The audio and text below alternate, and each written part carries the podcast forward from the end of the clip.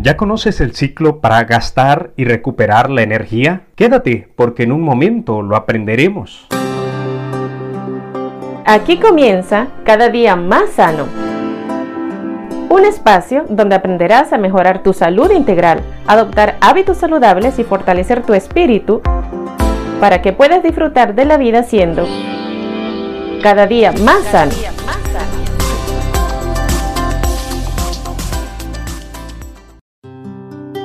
Kim Hayan Johnson nos relata la anécdota de que en cierta ocasión le sucedió con su vehículo. Cuenta de que iba con su supervisor de ventas cuando de repente llegando a una esquina apretó los frenos de su automóvil tres o cuatro veces, pero el vehículo no se detuvo. Su compañero dejó escapar un involuntario ¡Oh no! mientras se dirigían hacia la calle principal. Sí, hacía mucho tiempo que su viejo automóvil necesitaba arreglo, pero por diversas razones, algunas muy poco justificables, Kim lo venía posponiendo. Era estudiante universitario, a veces tenía poco dinero para comprar dentrífico, así que ir al taller mecánico le parecía inalcanzable. Y de ser sincero, él confiesa que hasta sentía cierto deleite machista y perverso en ver hasta dónde podía llegar su carcacho, cuanto más empeoraba esa situación.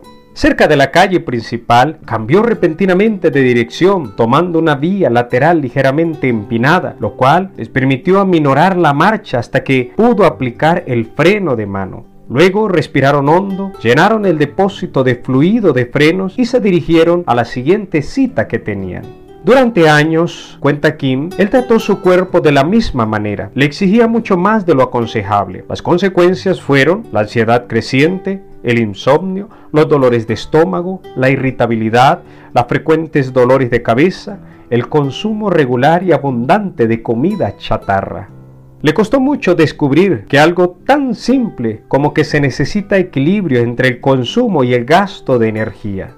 Nuestra capacidad de rendimiento depende en gran medida del tiempo que dedicamos a recuperar energías. Las horas pasadas en reabastecernos de lo necesario, tanto en lo físico, en lo mental, emocional y espiritualmente, son tan imprescindibles como las que pasamos trabajando. Algo nada fácil de asimilar para alguien que de pronto por mucho tiempo ha sido adicto al trabajo. La palabra de Dios nos dice en el libro de Eclesiastés capítulo 3 versículo 1, todo tiene su momento oportuno y hay un tiempo para todo lo que se hace bajo el cielo. Sí, ya el sabio lo había dicho hace tres milenios también allí mismo en Eclesiastés 3, del 1 al 6. Todo tiene su tiempo. Hay tiempo para todo. Tiempo para plantar, un tiempo para cosechar, tiempo para intentar, un tiempo para desistir, un tiempo para guardar y un tiempo para desechar. Lamentablemente y para prejuicio nuestro, solemos pasar por alto los ciclos de dar y recibir que el Creador sabiamente ha establecido.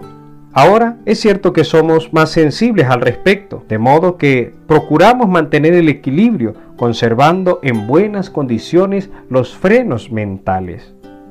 ¿Y cómo están tus frenos mentales? Sinceramente, ¿será que necesitas hacer un alto ¿Necesitas dedicar más tiempo para recuperar la energía o aprender a llevar correctamente el ciclo de gastar energía pero también recuperarla? Soy tu amigo Teo y mi deseo es que puedas equilibrar correctamente el tiempo que gastas energía y que la recuperas también.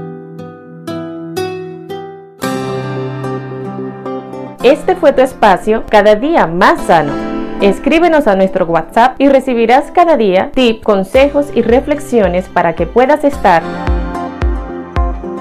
cada día más sano.